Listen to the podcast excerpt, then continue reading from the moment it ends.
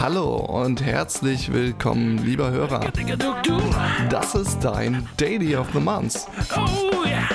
Der Aachener Podcast über Zusammenarbeit für agile Organisationen. Wir leben ja nur von der Liebe, vom Glauben und von der Hoffnung. Ja. ja. Das klingt gut. Und von der Kirchensteuerarbeit. Ja.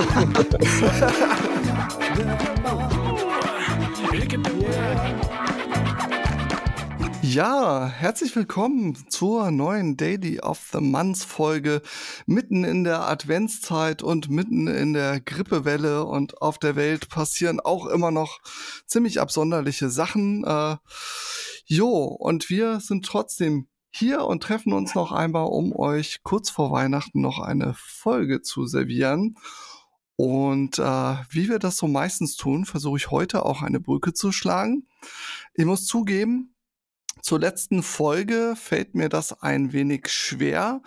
Ähm, eine Brücke möchte ich trotzdem schlagen, denn bei dem heutigen Thema, und ich umreiße es mal grob mit dem Stichwort Seelsorge, denke ich zurück an unsere letzte interne Teamfolge, die hieß Emotions at Work. Und damals ging es um das Thema, wie wir um uns herum den Umgang mit Emotionen auf der Arbeit erleben. Und dort in der Vorbereitung zur Folge hatte damals äh, unsere ehemalige Co-Moderatorin Franzi uns den Begriff EmotionsarbeiterInnen das erste Mal mitgebracht. Also grob gesagt, äh, Menschen, deren Job es ist, bestimmte Emotionen bei der Arbeit zu transportieren oder mit Emotionen umzugehen, beispielsweise äh, ja Personal in Flugzeugen oder auch Pflegepersonal. Und da hatte ich mich aufgrund dieses Stichworts dann auch unterhalten mit Angestellten im Klinikbereich, etwa einem jungen Arzt in der Ausbildung sowie einem praktizierenden Arzt mit Klinikerfahrung. Und bei beiden kam das Thema traumatische Erlebnisse zur Sprache, etwa auch so Dinge wie aus äh, Rettungswagen einsetzen. Und ähm, das, was ich dort mitnehmen konnte, war, wie unterschiedlich diese sogenannten Götter in Weiß doch damit umgehen und wie wichtig ein gesundes Verarbeiten ist und wie wenig das eigentlich ausgebildet wird. Also äh, ein, ein wenig Schattenbereich, der erkennbar war, aber es gab auch Licht am Horizont, denn bei beiden kam ein Mensch zur Sprache, eine Rolle im Kontext Klinik beispielsweise, der so ein bisschen als der Fels in der Brandung funktioniert, der Seelsorger beziehungsweise die Seelsorgerin. Spannend, dachte ich damals und spannend dachten wir auch vor zwei, drei Monaten, als wir uns auf die Suche nach Interviewpartnern machten. Die Suche war lang und verschlungen, also scheinbar ein sehr scheues Wesen, diese Seelsorger. Aber dem Netzwerk sei Dank und an dieser Stelle gehen die Grüße raus an unseren Freund aus der Sozialarbeiterfolge Stefan Klein. Kleiner virtueller Applaus hier. Äh, durch Stefan haben wir Bea kennengelernt. Und da sage ich jetzt schon mal Hallo und guten Abend, Bea. Hallo, guten Abend. Sehr schön. Und die Bea kannte den Hans. Und daher darf ich nun auch sagen, hallo und guten Abend, Hans. Hallo Chris, freue mich, dass da sein ja, wir freuen uns auch wie Bolle. Es ist schön, dass ihr beide da seid.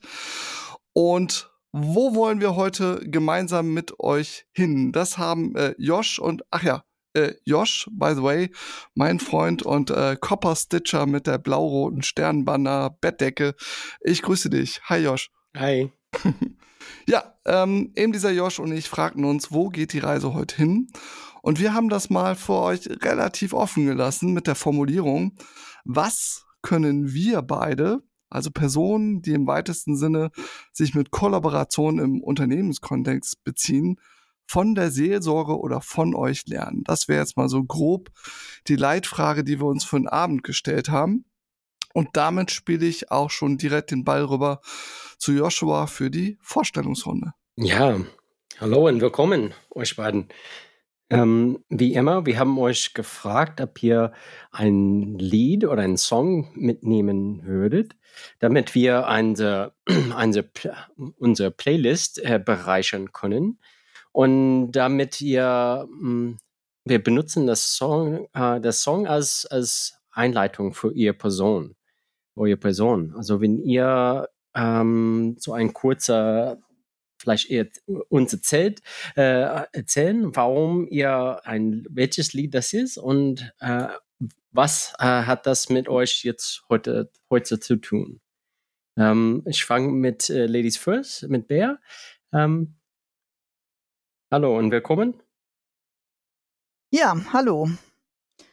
Also der Song, der mir als erstes einfiel, war Tears in Heaven von Eric Clapton. Okay. Ähm, was hat das mit mir zu tun? Das, äh, ja, den Song hatte Eric Clapton geschrieben, nachdem sein fünfjähriger Sohn aus dem Fenster gefallen war und verstorben war. Ähm, und er beschreibt da, ja, dass es im Himmel keine Tränen gibt. Ähm, den Song habe ich, setze ich immer wieder ein bei Abschieden. Den habe ich auf Beerdigungen schon spielen lassen, habe ich aber auch in anderen Abschiedsritualen spielen lassen. Ähm, ja, um, ihr habt eben von Emotionen gesprochen, ist eine Möglichkeit, einfach Emotionen ihren Lauf zu lassen auch und ja, Emotionen eine Möglichkeit zu geben, rauszukommen. Ähm, ja, ich mache mal einen Punkt an der Stelle. Okay, vielen Dank. Das ist ein schönes Lied und auch sehr berührend. Ähm, Hans, was für ein Lied hast du mitgebracht? Ja, ich habe, äh, weil ich auch lange schon Grönemeyer-Fan bin, von ihm das Lied Mensch mitgebracht. Ähm, das ist ja sowohl ein Liebeslied weil es, äh, und ein Trauerlied, also weil es vom Abschied von einem Menschen spricht. Ich glaube, es geht um seine Frau damals. Ähm, und ähm, geht ja so der Frage nach, was macht den Menschen eigentlich aus? Und der Mensch ist Mensch, weil er liebt, weil er lacht, weil er äh, verdrängt, weil er vergisst. Also alles, so die ganze Facette des Menschseins wird da beschrieben. Und das finde ich einfach das, was mich auch als Seelsorger immer an Menschen interessiert. Das, was sie bewegt, was sie auszeichnet, was sie äh, prägt ähm, und wie sie mit ihren Emotionen umgehen. Das ist das, wofür ich eigentlich auch unterwegs bin. Also Seelsorge ist für mich auch immer Menschensorge. So viel vielleicht zu dem Lied. Okay, Dankeschön. Und ich auch, ich, als Amerikaner kenne ich auch dieses Lied und äh, finde es auch sehr, sehr schön. Ähm, okay, lass uns ein bisschen reinsteigen. Ähm, vielleicht, wir wurden, ähm, was ist eine Basiserklärung für was ist eine Ziersorge? Und dann vielleicht könnt ihr da ein bisschen erzählen von eurem Bereich oder wo ihr in diesem großen Feld vom Seelsorger, ähm, wo ihr tätig seid. Ja, soll ich wieder den Start machen? Ja. Ähm, ich habe verschiedene Stationen in meinem Berufsleben hinter mich gebracht oder bin an verschiedenen Stellen gewesen. Ich bin heute Seelsorgerin an einer Grabeskirche. Also die katholische äh, Kirche hat in den letzten zehn Jahren hier im Bistum angefangen, Kirchen, die nicht mehr benutzt werden, sozusagen zu Friedhöfen umzubauen. Ähm, da sind halt äh, Urnenstelen drin. Leute werden da, also Urnen werden da bestattet in diesen Kirchen. Und man hat gesagt, wir wollen aber nicht nur Friedhof sein, sondern wenn wir unsere Kirchen schon umbauen, dann wollen wir auch den Menschen, die dort ähm, ihre Angehörigen beisetzen lassen, denen wollen wir dann auch eine Möglichkeit geben, begleitet zu werden und ähm, ja, Ansprache zu finden. Und ich bin jetzt in Mönchengladbach an einer Grabeskirche. Ich mache ah. viel, also ich mache Beerdigungen natürlich, ich mache begleite Menschen, die jemand verloren haben. Ähm, ich mache Gruppenangebote. Wir haben jetzt gerade an einem Angebot Trauer nach Suizid, habe hab ich gerade heute mit einem Kollegen äh, vorbereitet. Ähm, und ich mache so ein bisschen organisatorische Dinge, sowohl für die Region als auch hier fürs gesamte Bistum Aachen, ähm, ja, zu den Fragen, wie kann Trauerseelsorge heute gut funktionieren? Was brauchen Leute als Fort an Fortbildung, damit sie in dem Bereich kompetent arbeiten können? Wie vernetzen wir uns mit den anderen Playern, die in dem Bereich noch unterwegs sind? Ähm, ja, mhm. also das heißt zum einen, ähm, also Menschen vor Ort wirklich zu begleiten und zum anderen aber auch ein bisschen drüber zu gucken und Strukturen zu schaffen, dass auch für andere Kollegen, also dass diese Arbeit letztendlich gut gehen kann. Bist also auch ein Brückenbauer. ja, ja. Okay. Und Hans, äh, wo bist du jetzt? Ja, ich habe zehn Jahre als äh, Klinikseelsorger in einem Krankenhaus in Krefeld, einem Haus der Maximalversorgung, besonders auf einer großen operativen Intensivstation gearbeitet. Und da gab es viele Unfälle, plötzliche Todesfälle auch. Ähm, und ähm, da war halt hauptsächlich so im Fokus die Begleitung der Angehörigen in dieser Situation. Die Intensivstation ist ja ein sehr technischer Bereich mit vielen Apparaturen und ähm, Menschen erleben sich da als Angehörige oft auch hilflos. Ähm, und ähm, der Chris hat vorhin mal davon gesprochen, dass wir sozusagen Emotionsarbeiter sind und das war, denke ich, so auch eine wichtige Aufgabe in der Intensivstation, so ja für die Emotionen, die die Angehörigen bewegten, da zu sein und äh, ein Ansprechpartner zu sein, aber auch für die Emotionen, die das Team bewegt. Denn ähm, für die Pflegerinnen und äh, Pfleger, die Schwestern und Pfleger, war das nicht immer einfach, auch mit den Emotionen der Angehörigen umzugehen. Und so ähm, war ich auch für die oft Ansprechpartner und war es wichtig, so ja, Chris hat vom Fels in der Brandung gesprochen. Ich glaube, wir sind so gegenseitig Fels in der Brandung, dass wir uns gut im Team gestützt und unterstützt haben, auch da. Und so auch schwierige Situationen miteinander bewältigen konnten und Menschen es ermöglicht haben, dann auch nochmal gut von ihren Angehörigen Abschied nehmen zu können, wenn es zum Versterben zum Beispiel der Angehörigen ging. Ja, danach habe ich ähm, zwölf Jahre lang im Hospiz gearbeitet in Krefeld. Ähm, das ist nochmal eine andere Situation. Das ist sicherlich etwas ruhiger als auf einer Intensivstation, die ganze Atmosphäre. Aber es sind halt da ausschließlich Menschen, ähm, die Sterbende sind oder in der letzten Phase ihres Lebens sind. Und da habe ich äh, auch sowohl diese Gäste, wir haben immer von Gästen da gesprochen, als auch die Angehörigen begleitet, in der Phase voneinander Abschied zu nehmen, den Abschied, den eigenen Abschied zu bewältigen ähm, und auch da mit den Emotionen umzugehen. Und äh, was vielleicht manchen wundern wird, im Hospiz äh, ist es eben nicht nur traurig, sondern im Hospiz äh, haben wir auch viel gelacht. Es ist äh, auch wichtig, mit Humor so in so einer Situation da zu sein. Und das war einfach auch immer wichtig. Ich denke, ähm, da spricht ein Satz von Cicely Saunders, der Begründerin der Hospizbewegung, ähm, das nochmal sehr deutlich an, die gesagt hat, es geht darum, nicht dem Leben mehr Tage, sondern den Tagen mehr Leben zu geben. Und gerade im Hospiz war so das ganze Leben in seiner ganzen Fülle mit all seinen Wünschen und Bedürfnissen, mit den Nöten, den Hoffnungen und den Freuden einfach sehr präsent. Vielleicht mal so viel. Ja, spannend. Jetzt haben wir erfahren, wo ihr jetzt seid. Ähm, mich würde ehrlich gesagt noch einen Ticken an euch interessieren.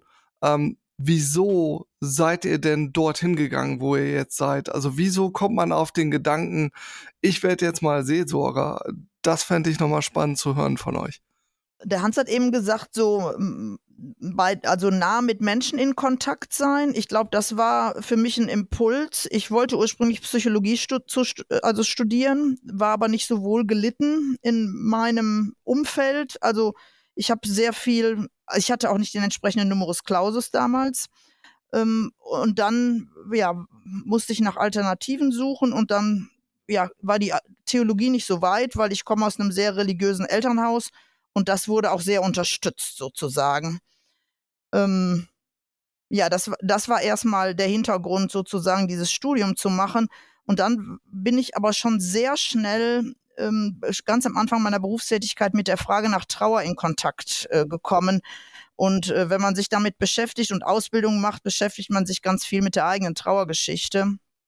Und ähm, meine, also Trauergeschichte durch Tod liegt eine Generation oder zwei ähm, zurück. Also ich komme aus einem Familiensystem, wo bei beiden Eltern äh, viele Verluste waren. Also meine Mutter kommt aus einem System, wo mein oder meine Großmutter hat, äh, war mit zwölf Jahren vollweise. Mein Vater hat ähm, zwei äh, Brüder im Krieg verloren. Ähm, also die haben beide ganz viel Trauer mitgekriegt, was aber in meiner Kindheit nie bearbeitet werden konnte oder ist eben nicht passiert. Und ich glaube, dass irgendwann mal jemand in so einem Familiensystem gehen muss und diese Dinge bearbeiten. Und ja, mir ist irgendwie diese Aufgabe zugefallen oder ich, ja, mich hatte von Anfang an angesprochen, diese Thematik. Und ich bin dann da reingegangen, habe Ausbildung gemacht und habe gemerkt, ja, das ist ein Stück mein Lebensthema. Und ähm, da kann ich gut arbeiten. Da kriege ich viele gute Rückmeldungen auch von Menschen. Äh, da habe ich von Anfang an eigentlich das Gefühl gehabt, da bin ich richtig. Mhm. Spannend. Hans, wie kam das bei dir? ja, ich stamme auch aus einer, ja, ich würde jetzt sagen, normal katholischen Familie. Also wir, waren, meine Eltern waren jetzt nicht übermäßig fromm, aber es war so ein ganz normales äh, Großwerden im katholischen Milieu und äh, Jugendarbeit. Äh, ich war auch im katholischen Internat und ich habe in der Zeit Seelsorger, also Priester kennengelernt, die für mich sehr menschennah waren, zugewandt den Menschen da waren, die uns auch auf eine sehr menschenfreundliche Art Glauben nahegebracht haben. Äh, und in der Zeit, ähm, in meiner Jugendzeit, sind auch meine drei Großeltern innerhalb von sechs Wochen verstorben. Das ist auch nochmal so eine besondere Trauergeschichte, wo wir eigentlich gar nicht so richtig Anteil nehmen konnten als Kinder. Ähm, das hat mich, glaube ich, mitgeprägt, dass ich heute so ein Interesse daran habe, gerade in, in dieser Phase des Sterbens auch dabei zu sein oder da nah zu sein.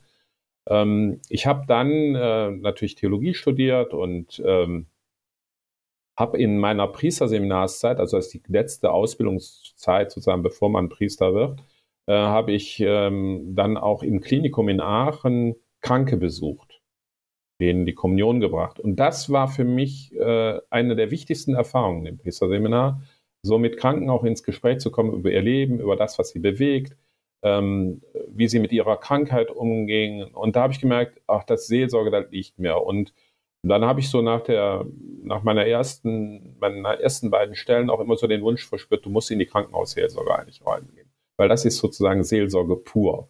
Da geht es nicht mehr um so, äh, um die Nebensächlichkeit, da geht es ums Eingemachte, wie man so schön sagt. Ja, vielleicht so, das ist der Weg dahin. Und dieses Seelsorgerische habe ich mir eigentlich auch das Leben, also das Berufsleben über erhalten. Das war so das, versucht zu verfeinern. Mhm. Ja, sehr, sehr, sehr interessant. Jetzt haben wir so oft das Wort Seelsorger in den Mund genommen. Ich weiß gar nicht, ob wir das so richtig erklärt haben. Äh, wir haben ja jetzt nicht nur Leute vom Fach, äh, die unsere, unseren Podcast hören. Kann man das, was Seelsorge ist, irgendwie in einem Satz ausdrücken? Also wir können uns da ja so langsam rannähern. Wie würdet ihr Seelsorge versuchen auf den Punkt zu bringen? Oder hatten wir das schon und ich habe es verschlafen? Nee, also. haben wir noch nicht gesagt. Vielleicht, ich versuche es mal, Bea, du kannst ja mal versuchen, dann zu ergänzen. Also für mich ist ein, ein Satz von einer, ähm, also wir unterscheiden ja oft zwischen Leib und Seele. Ähm, wobei, das finde ich eigentlich eine falsche Unterscheidung. Die Doris Nauer, eine Pastoraltheologin, die hat mal gesagt, der Mensch hat keine Seele, der Mensch ist eine Seele. Also ganzheitlich gesprochen, die Persönlichkeit, das, was ihn auszeichnet, äh, wir sagen schon mal so umgangssprachlich, eine Seele von Mensch ne, ist jemand. Also ähm, ihn sozusagen als Ganzes wahrzunehmen mit all dem, was ihn in seiner Bedürftigkeit auch auszeichnet, das denke ich ist Sorge für die Seele, Sorge für einen Menschen. Also und ähm, das heißt nicht, dass ich weiß, was für ihn gut ist, sondern dass ich versuche, mit ihm zu entdecken, was ihm zum Leben hilft. Also ich verstehe mich da eher so ein bisschen als Hebamme, ja, die jemanden dazu bringt, das eigene hervorzubringen. Ja, also ich glaube, Seelsorge, in der Seelsorge geht es um das, was den Menschen zutiefst ausmacht. Also um die Frage, was gibt ihm Sinn in seinem Leben? Und so diese Fragen, ja, wo komme ich her, wo gehe ich hin, was ist der Sinn meines Lebens? Äh, so, das würde ich als die zentralen äh, Punkte mal ansehen und dann, ja, in, in alle, allen Facetten die so ein menschliches Leben eben ausmacht, mitzugehen und dabei zu sein. Mhm. Kurz drüber nachdenken. Ah, das, das ist interessant und ähm, ich, hm, ich verbringe viel Zeit, ähm, ich lese viel von Philosophie und äh, einem meiner Lieblings, ähm, ja, ist er Professor jetzt, aber er spricht aus von Kognitivwissenschaften und er spricht von einer Zeit vom, vom ähm, Zen-Krise. Das ist nicht nur eine Klimakrise oder Meta-Krise, aber Zen-Krise. Und vielleicht ihr seid beide bei dem, äh, ich glaube, bei der Kirche tätig oder in dieser Umgebung. Und die Kultur, ich glaube, bewegt sich vielleicht ein bisschen weg äh, oder hatten andere Ideologien und aber vielleicht fehlt es etwas diese Zen und ähm, bleibt das dieses Wissen tief in, in uns drinnen oder, oder könntet ihr das raushören oder ähm, oder steht ihr dazu? Ist das gibt es eine Zen-Krise oder oder nicht? Ja, ich kann das schon, ich kann das schon mitgehen. Also das, ähm,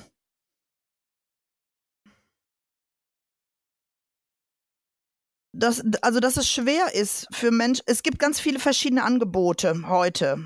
Und, ähm, und ein Angebot ist im Grunde in unserer Gesellschaft ja auch Konsum, also den Konsum als Sinn zu nehmen. Und ich glaube, das ist ein Weg, der nach meiner Wahrnehmung nicht funktioniert. So. Und ich glaube, es, nach meiner Wahrnehmung gibt es ganz viele Menschen, die auf der Suche sind nach Sinn. Und wir machen die interessante Erfahrung, äh, habt ihr ja gerade schon gesagt, dass ähm, ähm, ja in den Kirchen die Leute sozusagen davongehen und ähm, sie, ja, sie verlassen. Ähm, aber wir sind ja beide, sowohl Hans als auch ich, in diesem Bereich von palliativer Versorgung unterwegs. Und da hat es in den letzten Jahren, ähm, hat es regelrecht geboomt, dass die medizinischen Lehrstühle angefangen sind zu der Frage von, äh, also wir sagen da im, im Hospiz- und Palliativbereich spiritueller Begleitung, um das eben nicht nur auf Religiosität hin festzulegen, sondern äh, auf die ganze äh, Frage zu schauen, ja, was, was ist der Sinn eines Menschen? Und für manchen ist es Religion und für andere ist es aber nochmal was anderes, was ihr Leben letztendlich ausmacht. Und das nennen wir spirituelle Begleitung. Und in dem Hospizbereich und in dem, ähm, ja, in der Begleitung von Menschen am Lebensende ähm, beschäftigt man sich in den letzten Jahren ganz stark mit diesem Thema. Und ich glaube, dass es in der Gesellschaft schon so eine Sehnsucht gibt, auch ähm, nach Spiritualität und nach Sinn. Aber es gibt wenig brauchbare Antworten. Oder die Menschen erleben wenig brauchbare Antworten. Und wir als Kirche machen da ja auch nicht immer eine gute Figur. Sondern es gibt Einzelne, die mich auch überzeugt haben, bisher dabei zu bleiben. So, aber das System macht ja wenig gute Figur in den letzten Jahren.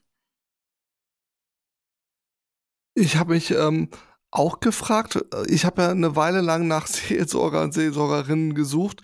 Das ist immer im kirchlichen Kontext, oder? Es, Gibt es überhaupt Seelsorger ohne Kombipaket mit Glaube, Kirche? Also muss man da irgendwie einen, einen äh, kirchlichen Hintergrund haben, um diese Arbeit zu machen?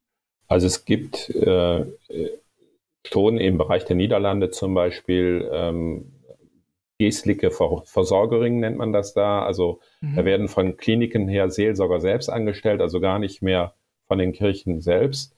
Ähm, und auch hier im, im Hospizbereich merken wir, dass einzelne Hospize jetzt anfangen, auch weil es so einen Seelsorgemangel in der Kirche gibt, ähm, nach Seelsorgern zu suchen. Das ist aber, Seelsorge ist ja auch kein geschützter Begriff in dem Sinne. Mhm. Ähm, das gibt schon, der Großteil der Seelsorger sind sicherlich immer noch kirchlich geprägte oder vom, aus der Kirche kommende Seelsorgende.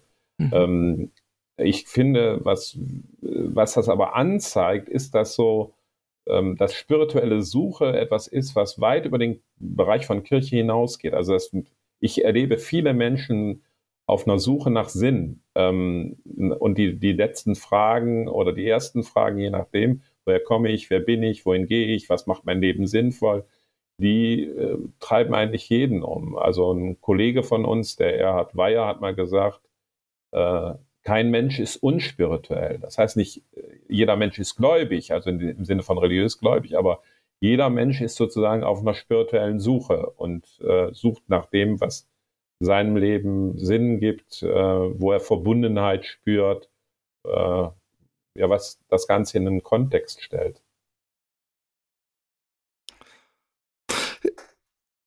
Ihr habt ja, ähm, ihr habt ja bei, ähm, bei den Anfangsfragen so gefragt, was kann ähm, eine, eine Firma oder wie, ich weiß nicht mehr genau, sozusagen von der Seelsorge lernen. Was und, können wir? Oder was könnt ihr ja von der Seelsorge lernen? Und das erste, was mir äh, dazu einfiel, ich habe vor einigen oder vor etlichen Jahren eine Leitungsausbildung gemacht. Ich habe mal eine ähm, Weile einen Hospiz geleitet. Ähm, und in dieser Leitungsausbildung ähm, ging es unter anderem darum, was ein Team zusammenhält. Und ähm, da war so die Aussage, ja, es braucht einen Sinn letztendlich. Also ein, ein Team braucht eine Idee, eine Vision, äh, einen Sinn, für das es arbeitet und der mehr ist als nur, ich will hier irgendwie mein Geld verdienen. Ähm, und ein Team funktioniert dann gut, wenn sie, äh, also wenn sie denselben Sinn haben oder dieselbe Idee, für die sie unterwegs sind. Mhm. Und ja, ich glaube, das, das kann eine Hilfe sein. Also innerhalb der, der Kirche funktioniert das ja auch nicht, weil da sind äh, Leute, also die haben unterschiedliche Ideen von Seelsorge letztendlich. Also ich kann gut mit denen arbeiten, die da ähnliche Ideen haben ähm, wie ich. Und da merke ich, das beflügelt mich auch. Und da bringen wir äh, gute Dinge dann voran letztendlich. Wir können ja gerne mal ein bisschen tiefer reingehen in, äh, in die Dinge, wo ich gespannt wäre, von euch einfach äh, etwas lernen zu dürfen. Eine Sache, die ich mich gefragt habe, ähm, der Hans hat das eben so schön gesagt, bei, bei euch geht's dann schon direkt ins Eingemachte. Ne? Also das sind jetzt keine, keine kleinen Themen, die da auf den Tisch kommen. Also wenn ich irgendwelche, äh, was weiß ich, äh, Menschen in Krise, würde ich das mal nennen. Sowas habe ich auch bei der Arbeit. So regelmäßig mal hier und da. Ähm, aber das sind natürlich ganz andere Kaliber. Ähm, damit Leute sich dann öffnen können gegenüber einem Seelsorger, weil ich denke mal, dass das eine Grundvoraussetzung ist, braucht es vor allen Dingen die Grundzutat Vertrauen. Wie kriegt man das hin, dass ein Mensch sich gut auf einen komplett fremden Mensch jetzt auch noch in so einem Klinikkontext oder jetzt äh, in der Trauerarbeit einlassen können? Was sind so eure Arten, wie ihr überhaupt erstmal die Vertrauensbasis schafft? Also für mich ist äh, das Erste, dass ich versuche, jeden mit Wertschätzung zu begegnen. Also zu sagen, da kommt jemand, der ähm, hat bis jetzt sein Leben irgendwie hinbekommen auch und ist da und äh, der bringt auch Potenziale einfach mit. Also auch zu gucken, äh, nicht nur nach den Krisen oder nach den Defiziten zu gucken, sondern nach den Stärken, die jemand auch mitbringt. Ähm, und ich versuche möglichst unverstellt zu kommen. Also Rogers nennt das mal Echtheit. Ne? Also so aus dieser Haltung heraus äh, jemandem zu begegnen, also dass ich auch nahbar bin. Also äh, natürlich bin ich in einer bestimmten Rolle, aber ich bin da als, also ich muss als Mensch durchscheinen, finde ich immer. So und ähm, ja, und, und versuchen, mich also in den anderen einzufühlen. Also so, soweit das gelingen kann. Das gelingt nicht immer. Und manches kann man auch nicht machen. Also äh, äh, mal ist von Anfang an so eine Wellenlänge da, das kennt ihr wahrscheinlich auch in der Begegnung, ne, da ist eine Wellenlänge da und äh, ähm, es gibt aber Menschen, da geht es nicht miteinander. Also Seelsorge lebt auch davon, dass so eine Person, personale Beziehung entstehen kann. Ja, mhm. so vielleicht. Und mhm. es äh, geht ganz viel über Hören. Mhm. Also wenn wir, wenn wir Ausbildung machen, äh, dann ist oft ein Impuls ähm, von, ich weiß nicht, ehrenamtlichen Hospizbegleiterin oder ich, ich habe auch Ausbildung in der Pflege gemacht. So, wir wollen den anderen trösten, wir wollen irgendwas tun. Aber es geht nicht um tun, sondern es geht um Dasein und um Zuhören. Und also diesen Begriff von Wertschätzung, kannst, den du gerade gebracht hast, den finde ich auch ganz, ganz wichtig.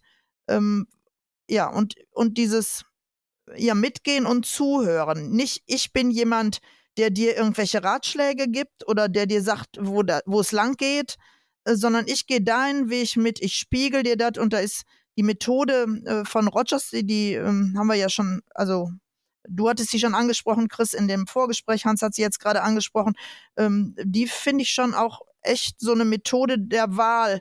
Ähm, also ich spiegel dir, wo du unterwegs bist und gib dir so quasi eine Hilfe, dass du deinen Weg selber finden kannst. Also nicht, ich gebe den vor, sondern ähm, ich gebe dir ein bisschen Geländer oder eine Hilfe, dass du deinen Weg äh, gehen kannst.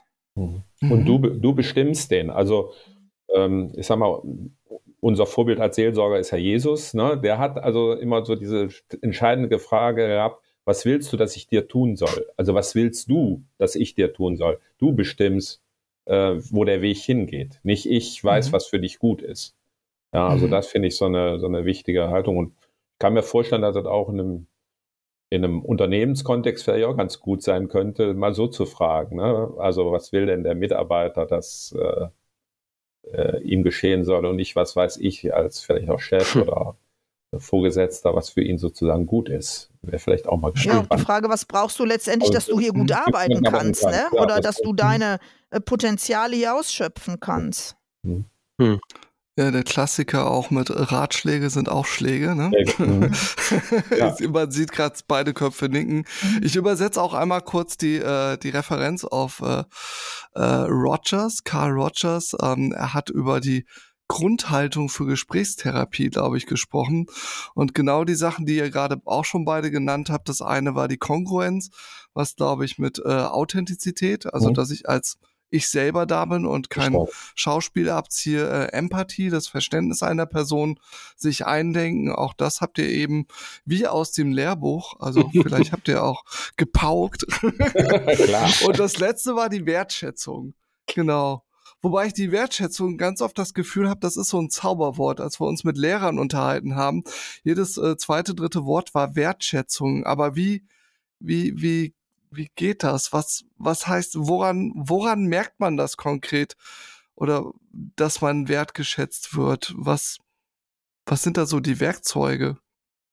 Oder ist es wirklich nur eine Einstellung? Ich weiß es nicht. Ich finde dieses Wort schwer ja. zu fassen. Ist sicherlich erstmal eine Haltung, würde ich sagen, mit der ich jemandem begegne. Ähm, also ich würde das vielleicht auch nochmal so, also dass ich Respekt vor seiner Lebensgeschichte habe, das, was er mitbringt. Äh, ähm, also ich finde das immer spannend, so zu entdecken, wie viel Menschen schon äh, geschafft und bewältigt haben und äh, mit welchen Schicksalsschlägen die, die umgehen können. Also ich war heute noch bei einem Gast im Hospiz, den ich besucht habe, der mir dann, der vor 13 Jahren da seine Frau in dem Hospiz verloren hatte. Und von daher kannte ich den und habe den nochmal besucht. Und ähm, der dann auch nochmal so erzählte, ja, ich habe auch noch meine Tochter in der Zeit verloren. Ne? Und, und trotzdem so ein lebensbejahend war, also in, auch in seiner jetzt schweren Erkrankung, so ganz schön erzählen konnte, wie gut aufgehoben er sich da fühlte. Also das, da habe ich großen Respekt einfach vor, vor Menschen, äh, wie die mit ihrem Leben umgehen können. Hm. Das wertschätzend, anerkennend, ähm, mhm. ne, so, so sagen. Also finde zum Beispiel auch so eine Frage, äh, wenn man mit, mit, mit Menschen in der letzten Lebensphase, frage ich oft, worauf sind sie stolz in ihrem Leben? Also was ist ihnen gelungen? Ja, nicht, äh, also da, da können viele auch viel erzählen. Da fangen die Augen auch mal an zu hm. leuchten. Ne? Also so, ja. Also kann ich alles äh, unterschreiben. Ähm, mir fällt noch so ein Punkt ein. Ich bemühe mich extrem Bewertung rauszulassen. Mhm. Und versuche auch, also wenn mir Dinge auf den Keks gehen, mir begegnen ja Menschen auch, deren Art mir manchmal auf die Nerven geht. So, dass ich mich dann auch nochmal hinterfrage, warum geht mir das jetzt auf die Nerven? Das hat ja zum Teil auch mit mir zu tun. So, mhm. ähm, also dass ich immer wieder versuche, ähm, ja, wie der Hans das auch gerade gesagt hat, jemand aus seinem Gewordensein, aus seiner Lebensgeschichte äh, zu verstehen. Und ähm, ja, wenn man, wenn man dann Biografien mitkriegt, dann kann man manchmal auch manche Ticks oder manche Sachen, die man einfach von außen für völlig grotesk hält, aber die kann man dann plötzlich verstehen. Und mhm. also mit so einer suchenden Haltung da auch ranzugehen und eben nicht mit einer beurteilenden. Mhm. Ähm, du hast auch etwas interessant erzählt, also wegen dieser Zuhörens. Und ähm, ich bin im Kontext Innovation tätig und da kommen wir zusammen, wir kollaborieren mit unterschiedlichen Menschen. Also das ist ein Sozialprozess und wir versuchen neue Sachen zu erstellen. Und ich begegne immer so sehr, sehr, so andauernd Leute, die denken, sie wollen was dazu beitragen. Und das heißt Action, das heißt Bewegung, das heißt machen, machen, machen. Und das ist so eine, ich, ich, mer ich merke, vielleicht ist es ein, eine Sache von unserer Kultur, dass wir denken, wir, ähm, wir geben was dazu oder nur wenn wir in, in Machen kommen, sind wir dabei. Und ich glaube, dieses Zuhören vielleicht bewegt oft in manchen Situationen viel mehr als ähm, mein, mein, meine Soße dazu zu geben oder einfach zuzuhören und ich lasse die Fluss dann weitergehen. Und ich fand das mhm. sehr interessant und inspirierend. Ähm. Mhm.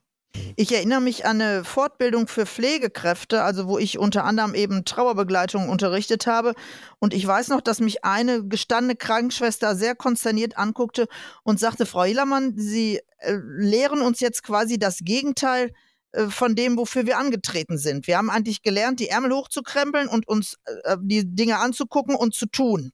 So, und Sie sagen jetzt, das Erste in der Trauerbegleitung ist sozusagen mal nichts zu tun, sondern nur da zu sein und zuzuhören. Mhm. Das fand die erstmal für sich sehr befremdlich und hat das sehr auf den Punkt gebracht. Ähm, aber sie hat es verstanden auch. Ich glaube, das ist auch, also das Aushalten, mal nichts machen zu können, ist für viele auch schwer. Also mit Ohnmachtserfahrungen umzugehen. Also mhm. beim Sterben kann ich nicht mehr viel machen. Da kann ich nur noch da sein. Ähm, ich erlebte auch Angehörige, die dann, die dann neidisch sind auf die Schwester, die ja dann doch noch pflegen mhm. kann mhm. oder jemanden waschen kann. Äh, da möchten die auch gerne mitmachen. Ich habe da mal auf einer Intensivstation erlebt, da hat äh, eine äh, Frau dann, da wird immer der Urin gesammelt in so einem Behälter und äh, bilanziert. Und dann ist eine Frau einfach mal mit einem Gefäß dahingegangen, hat den, den Hahn aufgedreht und den, den Urin abgelassen und weggebracht. Der Pfleger war völlig konsterniert, weil äh, was macht diese Frau da? Aber die sagte, ich wollte ja mal nur helfen. Ne? Also die konnte diese Ohnmacht nicht mhm. mehr aushalten, sondern musste da was tun. Und äh, ich glaube, dass wir auch so in einer Gesellschaft leben, wo das Machen halt unheimlich im Vordergrund steht. Und das Aushalten, das Dasein, das Zuhören, ähm, ja, dass das äh, einfach auch ein bisschen verloren gegangen ist oder neu geübt werden muss an, an bestimmten Punkten auch.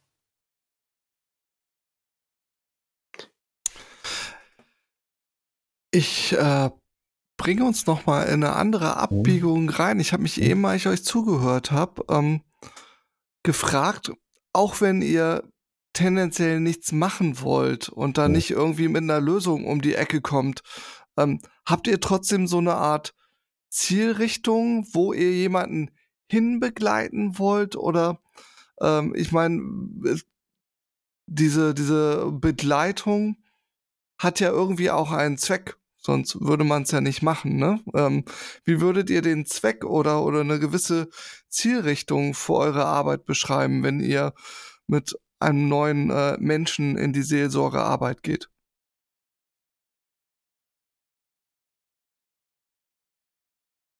Schwer. Oder hat das da gar nichts verloren, das Wörtchen? Doch, doch. Also ich glaube schon, also wir treffen ja oft auf Menschen in Lebenskrisen oder an Lebenswenden, sage ich immer. Also ich erlebe ja auch nochmal so die andere Lebenswende, wenn darum geht, eine Hochzeit zu gestalten oder eine Taufe oder sowas, ne? Sind ja auch seelsorgliche Situationen, auch im Grunde auch immer krisenhafte Situationen, nämlich der Übergang oh ja. von der einen, ja, oh ja, ne? Könnt euch erinnern, äh, von der einen äh, Rolle in die andere ich glaube, es hilft, äh, dass wir unsere Arbeit daran besteht, Übergänge zu gestalten und zu ermöglichen. Mhm. Also mit Ritualen zum Beispiel finde ich das äh, ermöglicht, die sind manchmal wie Rituale, wie so ein Fahrzeug zu so eine krisenhafte Situation, die ermöglicht, ähm, ja, eine, eine Situation zu deuten und einen neuen Sinnhorizont herzustellen oder anzubieten.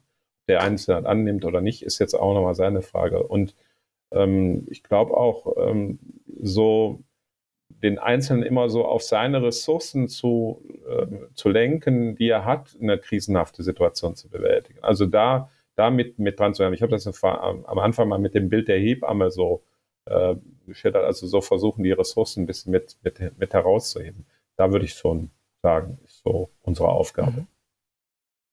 Also. Genau, also da würde ich auch ansetzen und das war der Gedanke, der mir auch als erstes in den Kopf kam. Also jemand mit seinen eigenen Ressourcen wieder in Kontakt zu bringen. Und in Trauer ist das äh, schon ähm, also sehr deutlich, die Leute ver äh, verlieren den Kontakt zu ihren Ressourcen, weil die, ja, die sind so gelähmt und ähm, also diese äh, Traueremotionen sind so stark, dass sie oft davon, äh, davon weggebracht werden, von dem, was sie eigentlich, ähm, was sie eigentlich können.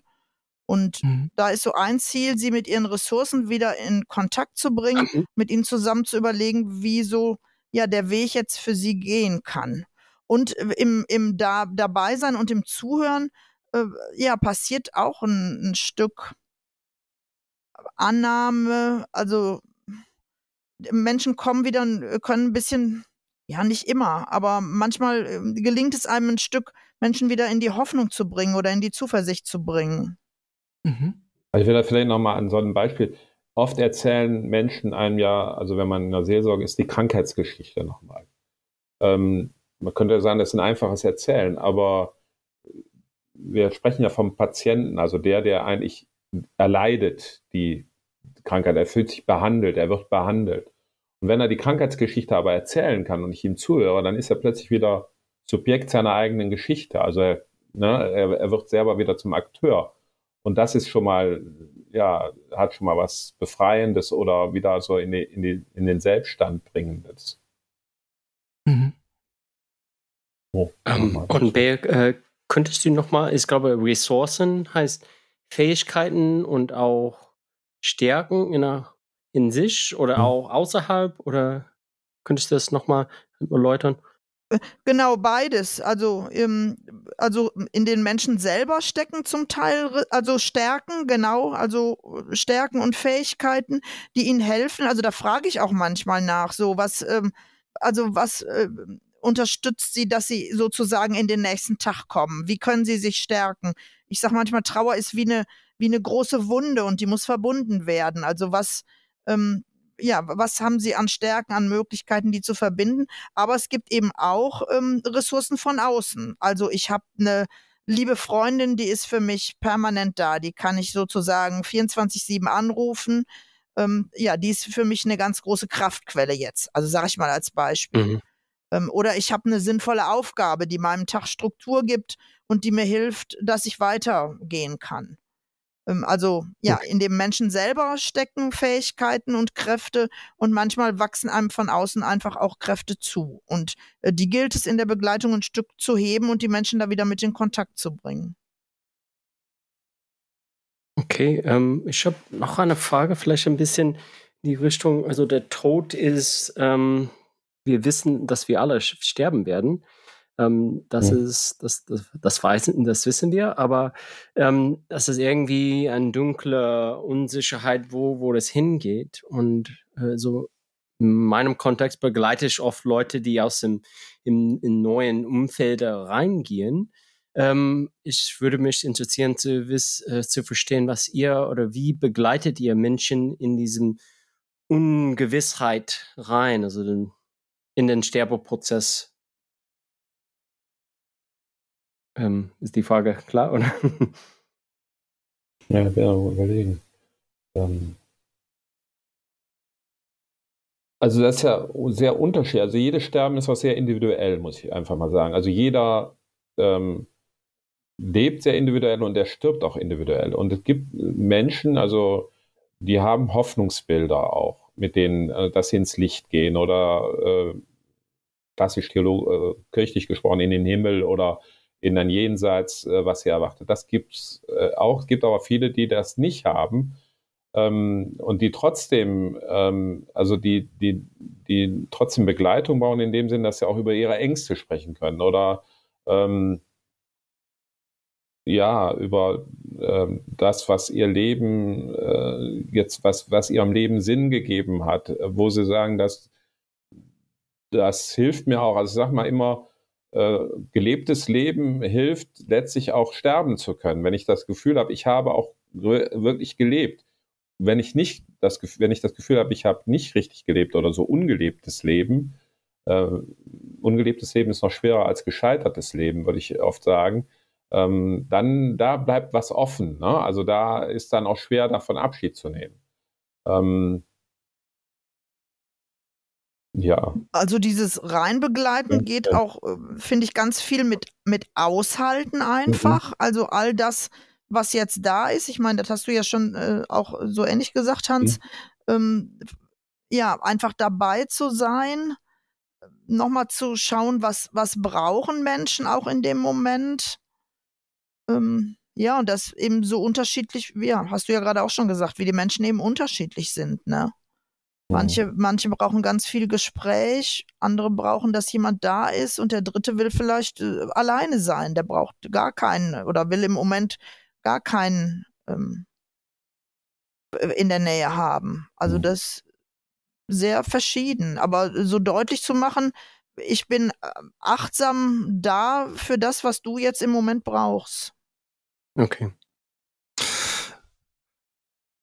Ich, würde mich auch mal dafür interessieren, wir haben jetzt, glaube ich, sehr viel über die Gespräche an sich, also den direkten Austausch mit euren, ähm, weiß gar nicht, wie man sagt, Klienten, Patienten.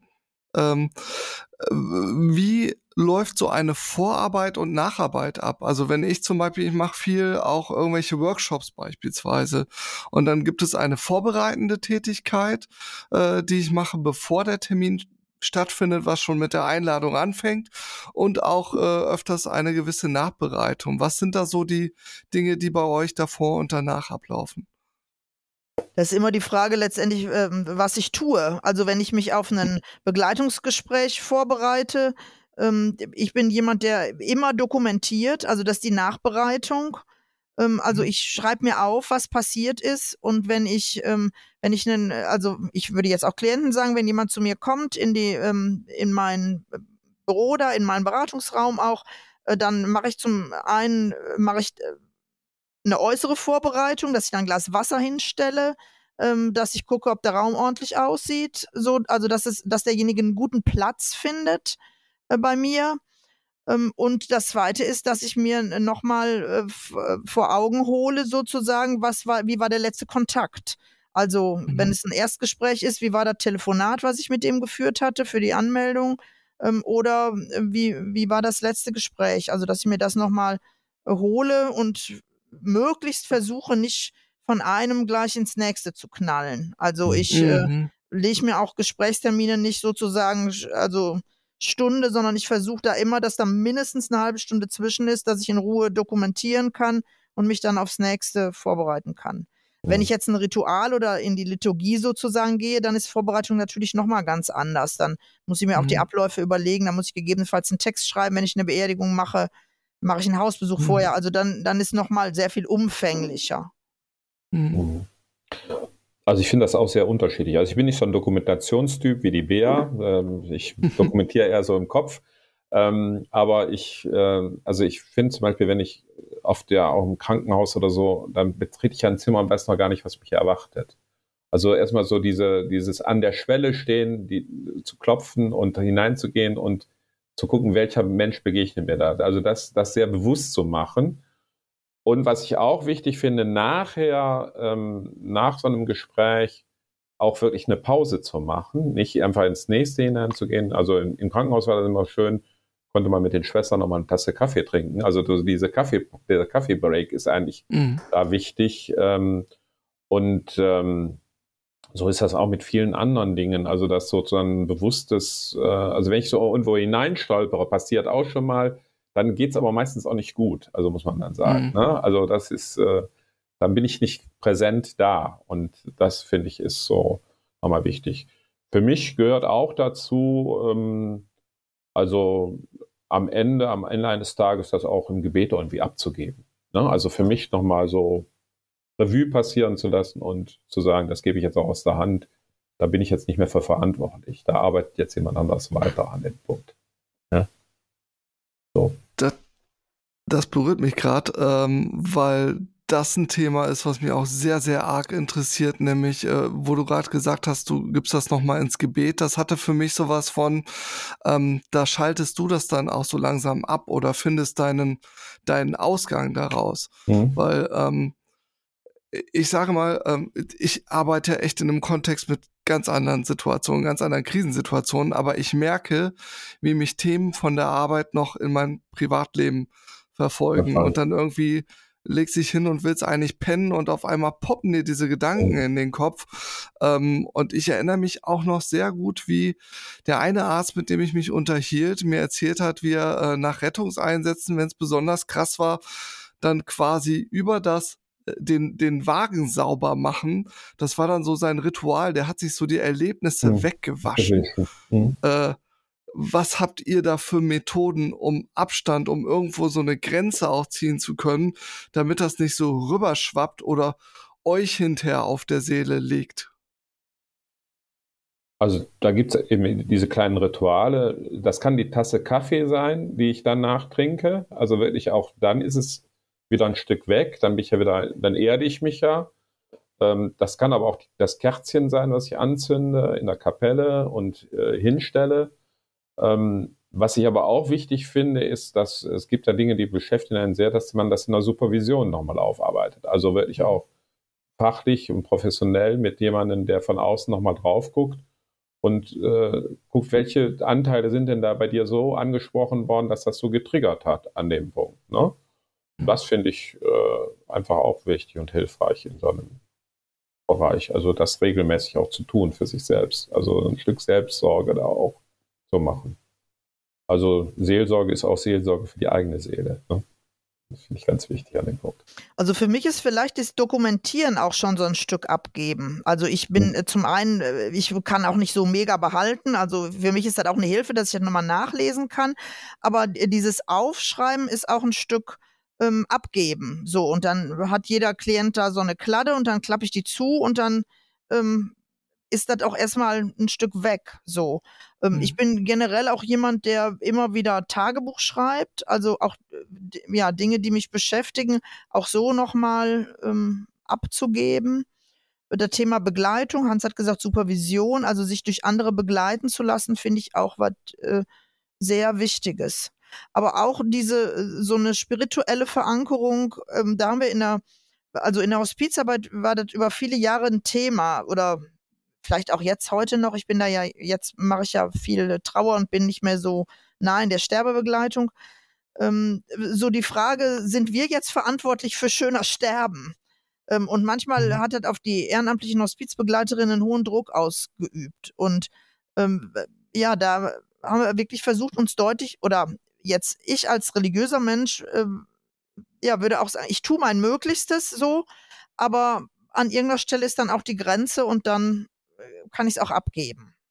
Mhm. So, ohne jetzt zu glauben, da sitzt oben jemand und zieht die Strippen, so würde ich das nicht äh, sehen. Aber ich denke, es gibt eine Kraft, die mein Leben hält und ja, ich das irgendwie dann auch geben kann, wenn ich meins da reingetan habe. Mhm. Hm. Also vielleicht noch eins, für mich ist auch nochmal wichtig, so einmal im Jahr eine längere spirituelle mhm. Auszeit zu haben. Also ich nenne das, also das heißt Exerzitien sind so zehn Tage, wo ich wirklich so nachspüre, wo bin ich denn jetzt selber auf meinem spirituellen Weg oder religiösen Weg unterwegs. Ja, also ich finde, ich kann nicht immer nur über die Spiritualität der anderen sprechen, sondern muss dann auch mit meiner, muss dann mit meiner eigenen in Kontakt sein. Sonst, äh, wenn ich da nicht versorge, dann ist auch Feierabend. Ne? Mhm. Dann würde ich sagen, bin ich auch ausgebrannt irgendwann. Und also da würde ich vielleicht auch gerne nochmal ergänzen. Pause ist was total Wichtiges. Hm. Aber mir fällt es extrem schwer. Und ich merke, wenn ich nicht genug Pause mache, dann kommen eben auch so Sachen, dann werde ich morgens um 6 Uhr wach und dann tackern die Dinge, die alle waren oder mhm. nicht waren und die ich noch machen muss und so weiter und so fort. Also wenn ich selber genug Pausen habe, wenn ich mich abends vielleicht mit dem Buch oder mit dem Tee nochmal in die Ecke setzen kann, dann geht das viel besser, als wenn ich um halb elf nach Hause komme und dann irgendwie übermüdet, aber überdreht ins Bett falle und nicht schlafen kann. Ähm, mhm. Okay, wir kommen langsam zu, zu Ende. Ähm, ich hätte noch eine Frage und dann ich gebe euch euer Drum Solo, was wir den Drum Solo nennen. Also das ist ähm, vielleicht ihr letzte Chance, etwas ähm, uns mitzugeben. Vielleicht, dass wir vergessen zu erläutern haben oder vielleicht nicht gefragt haben oder einfach ein netter Impuls für uns. Ähm, meine Frage wäre, ich bin auch nicht nur beruflich unterwegs, ich bin auch Papa ähm, und von zwei Teenager. Äh, und wenn ich die anschaue und die Musik, die die anhören, also das ist sehr traurige Musik. Ähm, ich habe mit Freunden gesprochen, also es gibt auch einen Begriff äh, Generation äh, Sad, äh, Trauer. Ähm, also es gibt Covid, Klimakrise, also es gibt vielleicht weniger Hoffnung. Ähm, und ich sehe, dass es, das prägt mich und vielleicht als ich fühle mich verantwortlich für, vielleicht nicht für die Hoffnung für meine Kinder, aber ähm, als Begleiter für sie. Und ich würde, ja, vielleicht haben Sie Rat oder habt ihr Rat, ähm, in diesem Trauer vielleicht Hoffnung zu erwecken oder ähm, etwas vielleicht das zu forschen. Was, was, was ist die Trauer oder wie kommt man das zur Sprache?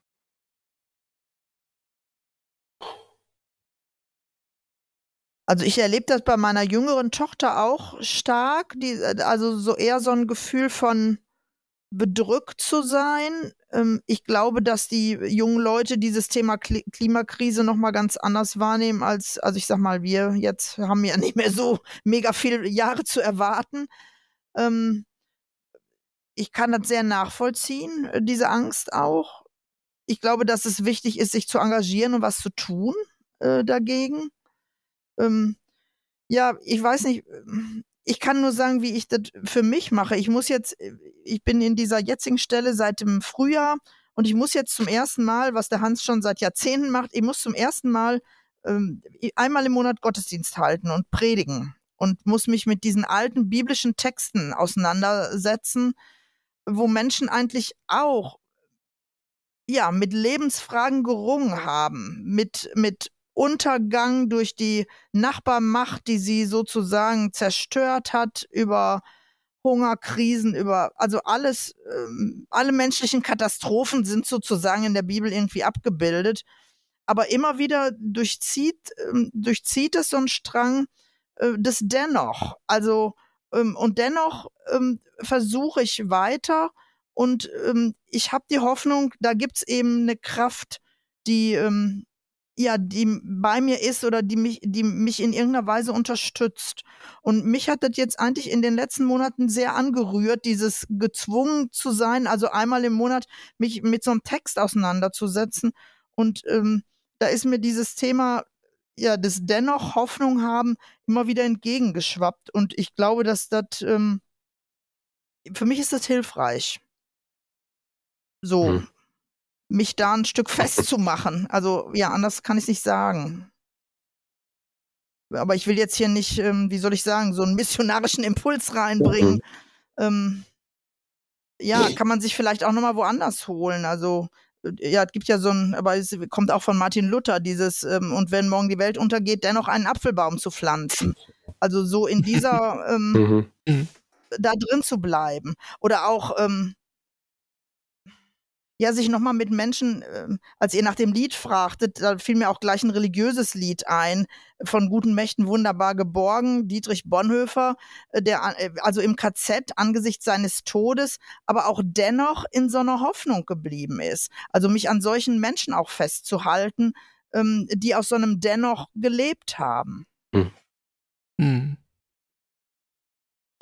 Also ich finde das ganz schwer auf deine Frage zu antworten. Ähm, also, weil ich habe erstens selber keine Kinder, aber habe natürlich viel auch mit Jugendlichen und Kindern zu tun. Und äh, ich finde so für mich, ich denke, für die bin ich ja so eher im Großvatersalter, so jetzt mit 62, ähm, so sich dafür die zu interessieren.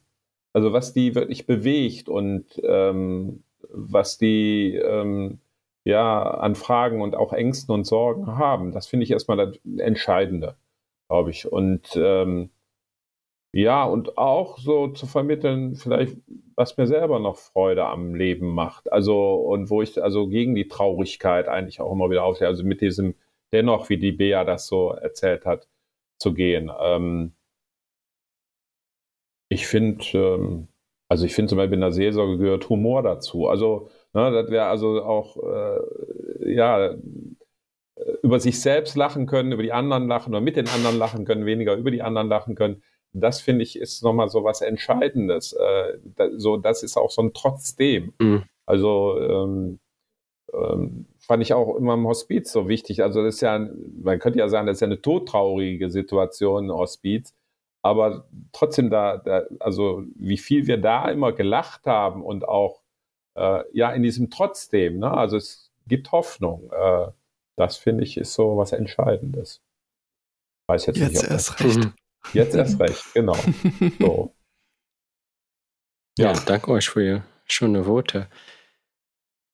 Und jetzt kommen wir langsam zum Drum Solo. Ähm, gibt es etwas, die wir vergessen zu besprechen haben?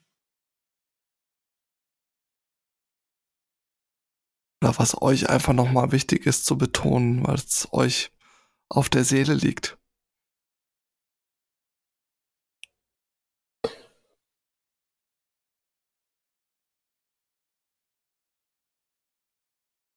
Also ich finde einfach, ähm, ihr habt ja gefragt, was könnt ihr von uns lernen oder ähm, dann finde ich, seid interessiert und neugierig, was Menschen mitbringen. Also so ähm, ein hohes Interesse am Menschen und an dem, was ihn ausmacht, finde ich, äh, mitzubringen. Das ist äh, entscheidend. Das ist jetzt ein schönes Schlusswort. Ne? Trotzdem kann die Bär einen drauflegen, ja, wenn sie will. Muss aber nicht. Muss nicht. Wir müssen hier nicht. Also mir, mir fällt schon, äh, mir äh, fallen so zwei Impulse nochmal ein. Also gemeinsam zu gehen, also so wie wir jetzt heute Abend gesprochen haben, ähm, also es gibt so einen Spruch, in unserer Gesellschaft kann man eher über Sexualität als über Spiritualität reden. Also auch über solche Fragen, was macht mein Leben eigentlich aus, ins Gespräch zu gehen miteinander. Und das ist total spannend. Also Hans und ich haben vor 14 Tagen eine Fortbildung angefangen, äh, spirituelle Begleitung, also für Mitarbeitende in der äh, Hospizbegleitung, also von der Ehrenamtlichen über die Krankenschwester ähm, bis zum Arzt. Und da haben wir uns am ersten Abend über ähm, spirituelle Biografien ausgetauscht. Also die, ja, wirklich ganz intensiv auch von ihrem Leben und von ihrem Ringen erzählt. So. Und dieses gemeinsam gehen und sich austauschen ähm, und über die Dinge zu sprechen, die mich bewegen, da finde ich was, was ganz, ganz Wichtiges. Und ich finde auch äh, diesen Gedanken von, sich miteinander vernetzen. Also nicht, ich äh, bin in meiner, in meiner Kirchenblase und äh, andere sind in ihrer IT-Blase oder die sind in ihrer Krankenhausblase, sondern ich glaube, ähm, wir können diese Welt nur gut weitergestalten, wenn wir wirklich uns, ja, wenn wir miteinander ins Gespräch gehen und diese ganz unterschiedlichen Bereiche miteinander vernetzen auch. Von daher fand ich euren Impuls jetzt, den ich am Anfang gar nicht einordnen konnte, super spannend. Besser hätte ich es nicht sagen können. super, super. Dann führe ich uns mal äh, zum Ende. Also das Ende ist sichtbar und Gott sei Dank nicht das Endgültige, aber zumindest der Schluss dieser Folge. Und bevor wir euch aus dieser Folge verabschieden, haben wir noch eine Einladung äh, an euch da draußen, denn unser Moderationsteam sucht Verstärkung. Und das heißt, es könnte sein, dass wir genau dich, ja, wirklich du da, äh, dass wir dich suchen, wenn du dich für äh, viele bunte Themen aus der großen Schublade gute Zusammenarbeit in agilen Organisationen interessierst und du hörst es auch heute, wir surfen da nicht nur auf der Mainstream Agile Welle mit all dem Gescrumme und Gekanbane. Ich sehe gerade diese Fragezeichen in die Gesichter, das ist total herrlich. Oder was da noch so draußen rumfleucht an äh, tollen äh, Insider-Wörtern. Ähm, wir interessieren uns vor allem für das Menschliche und die Randgebiete und ab und zu gibt's auch noch einen Schuss, wie funktioniert gemeinsame Innovation, also Neues in die Welt bringen. Also ja, ein wenig Wahnsinn und Beweglichkeit, was die Themen angeht, wäre hilfreich.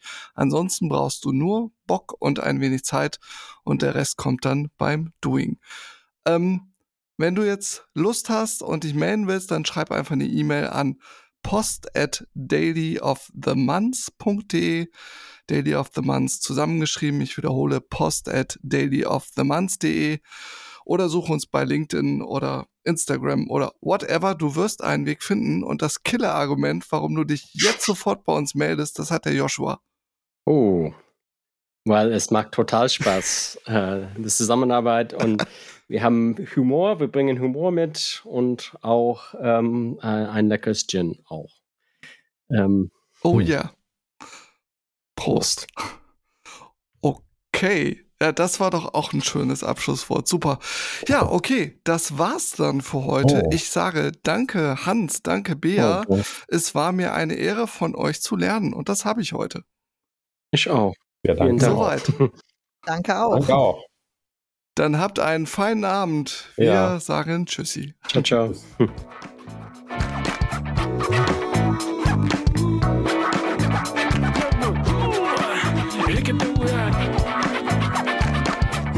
Eigentlich wollte ich auch noch den Kamin am Anfang angemacht haben. Das war jetzt nachträglich. Achtung.